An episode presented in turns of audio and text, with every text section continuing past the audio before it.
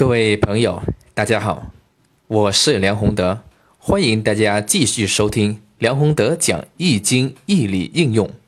想要了解更多的、更详细的《易经》义理的内容，请关注我的微信公众号“宏德周易文化研究”。那这一期呢，我们继续讲天干。我们上一期讲了天干的本意，天干呢，甲乙本丙丁。戊己庚辛壬癸就是十个，这十个里面呢有它固定的啊所代表的意象。那除了这个以外，不知道大家有没有发现啊？它还有一个比较深的内涵在里面。中国传统文化的精华呢，它就在于这个阴阳五行、天干地支。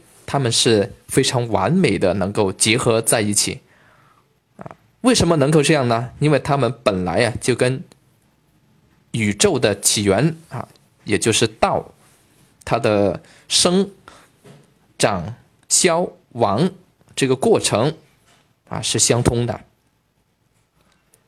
所以在这里面呢，我们把这个天干啊，十个天干呢，把它纳入五行。我们看看呢，它会发生什么？啊，这是这个就开始比较有意思了。原来如果只是用来计时的话，这个天干可能只是一个名词，啊，或者就算是天干呢，它能够用来表示它本身的意象，啊，像我们昨天讲的这一期节目，它也是只是有这个内涵而已。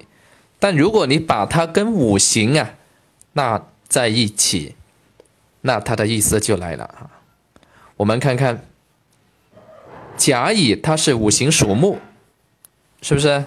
丙丁呢，它五行是属火，然后戊己呢，五行是属土，庚辛呢，五行是属金，啊，壬癸呢，它的五行呢是属水，这样一来呢，这个天干呢，它就分成了五组，每一组呢是代表一个五行，所以。因为我们知道五行呢，它是相生啊，也相克啊。五行它有质化的这个原理在这里面，它是辩证的，所以呢，我们就可以把五行的这个辩证的道理呢，啊，用在用在天干上面。大家看看啊，那就可以知道啊，甲乙木可以生丙丁火，丙丁火呢又可以生戊己土，戊己土又可以生庚辛金，是不是？庚辛金呢，又可以生啊壬癸水，壬癸水呢，又可以生甲乙木。如此一来呢，这个五行啊，它的生的循环就源源不绝，相生不绝啊。这个就是天干呢基本的五行相生的架构就出来了。但是如果只是相生，这个世界呢，它就不会发展了。它有生有灭，这个世界才完善呢。如果你一样东西老是让你再生，是不是？那其他的物种，其他新的东西怎么可能生出来呢？啊，你自己去生就够了，是不是？那肯定要有质有化有约束嘛。所以这里面呢，这个五行啊，它的精华啊，既有生，当然也有克。顺者相生，隔者相克。大家看啊，甲甲乙木可以生丙丁火，是不是？那么丙丁火可以生戊己土，这样一来，啊，这个我们就知道啊，甲乙木呢，它是可以克戊己土的，啊，然后丙丁火呢又可以克庚辛金，戊己土呢又可以克啊壬癸水，土克水嘛，然后呢，壬癸水呢又可以克。丙丁火，庚辛金呢，又可以克甲乙木，这样一来呢，它既有生又有克，这样一来啊，这个五行的生克，它就比较完善了。如果是这样的话呢，其实还是有很多缺陷啊，你只是把它分为五组，是不是还是不够细的？所以在天干里面呢，它已经可以分阴阳了嘛？我们之前讲过啊，甲是阳，乙是啊阴，啊，一阳一阴就出来了。那么一阳一阴呢，再把它和五行啊，这个相生的啊，还有这个相克的关系呢，组合在一起啊，大家就可以看看呐，阳跟阳是不是对碰，它的伤害可能更大一点。像这个甲庚，这个就是直冲嘛，甲庚啊，乙辛。是不是直冲啊？庚克甲木啊，辛克乙木，这种克力呢是非常强的啊。然后呢，壬丙丁癸也是啊，壬丙壬呢是克啊壬水克这个丙火嘛，而且都是阳，大家都属羊啊，羊对羊，这个力量啊都是非常大的。癸丁呢也是啊，癸呢它是水嘛，阴水；丁呢它是阴火。这两个相见啊，它也是会变成这个什么冲克的关系嘛啊，癸水克丁火啊，也冲啊，既空啊既冲又克，这就叫做如果是癸水见丁火的话呢，就是既冲又克了。所以按照这个道理里面，像这个呃甲戊相见，也是啊甲克戊土，乙己相见啊，乙克己土。丙庚相相见啊，丙克庚金；丁辛相见，丁克辛金。还有这个人戊相见啊，这个戊呢是土嘛，就克人这个水的。还有己己癸相见啊，这个己呢就克这个癸水了。这样一来呢，他们这个克制的力量啊，基本上阳对阳，阴对阴就非常明显了。当然，如果是阴。对阳其实也是有克力的，但是这个克力的话呢，就变得比较有情了，啊，没有那么那么重了，啊，我们比如说这个呃金是克木的，是不是？啊，如果是乙木见庚金，那会发生什么呢？啊，它相合了，合在一起了。如果是甲木见辛金的话呢，辛金克甲木，啊，这个呢？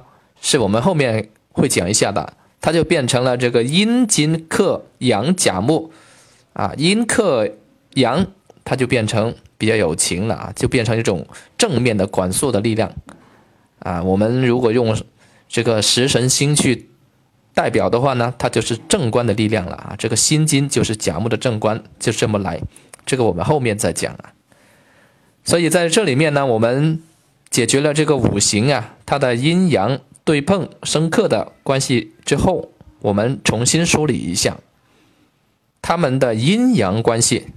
这十个天干当中，它的阴阳关系，这个阴阳关系呢，不是我们呃上一期讲的它本身的阴阳，而是阴阳它们本身的这种组合会发生什么？大家知道啊，我们这个世界里面呢是太极生两仪，两仪就是阴阳嘛。而在我们所有的这个世界里面的事物当中，它都是蕴含有阴和阳的。而阴和阳呢，它们最基本的啊一种组合关系呢，就是相吸的关系。阴的东西见到阳的东西啊，会按照天性。里面呢会有一个吸引，阴阳相吸啊，所以这个世界上呢啊，为什么有这个男女就是阴阳吧？然后男女组合的话呢，它才可以啊化生下一代嘛。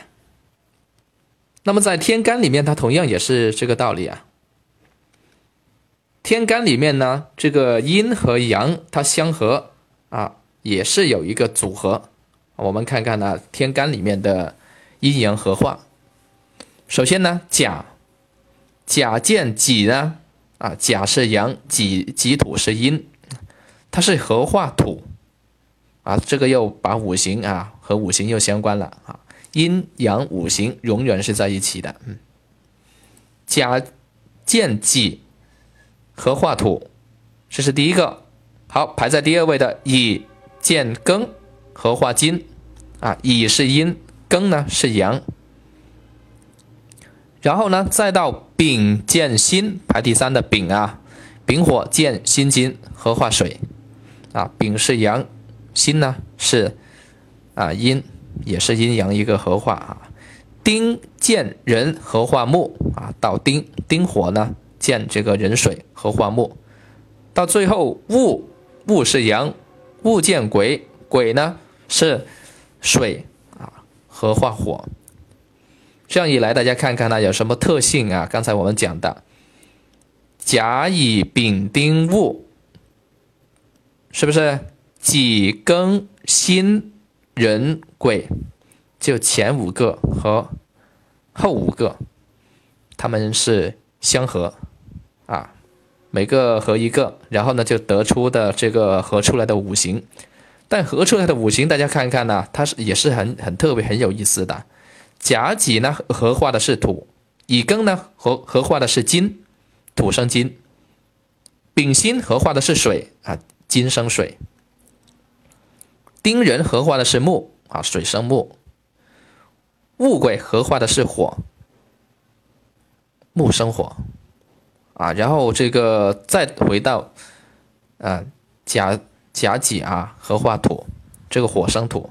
这样一个循环啊，五行相生的这么一种循环又出来了。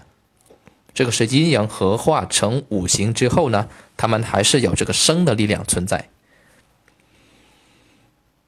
当然，如果有朋友问到啊，他为什么合化土啊？这个乙庚为什么合化金？丙辛为什么合化水？等等这一些，就涉及到比较深的义理关系。